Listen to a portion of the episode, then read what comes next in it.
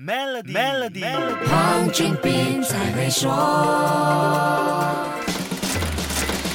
你好，我是黄俊斌。足球魅力不可挡，赚钱能力也不容置疑，所以这一届沙特阿拉伯的利雅得季也少不了足球赛。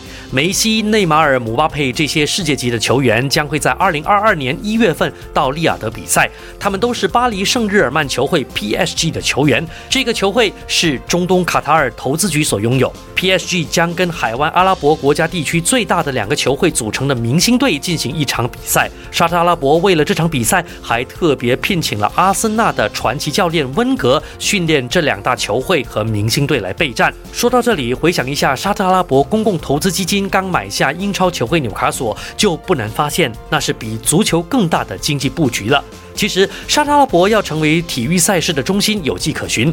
这个国家主办了第一方程式 Formula One、电动方程式 Formula E、拳击赛、高尔夫球赛等等重量级的体育赛事。现在买下老牌英超球会，获得品牌效益和转播收益，也能带动沙特阿拉伯足球运动，同时借助主办足球和其他大型体育赛事来提高国家形象。这个才是国际社会对财大气粗的这个阿拉伯大佬的忌讳啊！不管怎样，沙特阿拉伯非常精明地运用手上的体育资源，结合丰厚的油钱来拼凑它的文化娱乐产业版图。尽管石油收入还是沙特阿拉伯的绝对经济来源，可是凭着这些丰厚收入，配合经济和市场营销专才对项目的战略规划，提升本身的软实力，改造经济，这是非常精细的操作。沙特阿拉伯的操作值得政府好好研究观摩，以便为疫情后的旅游业提供一些真正有用的帮助。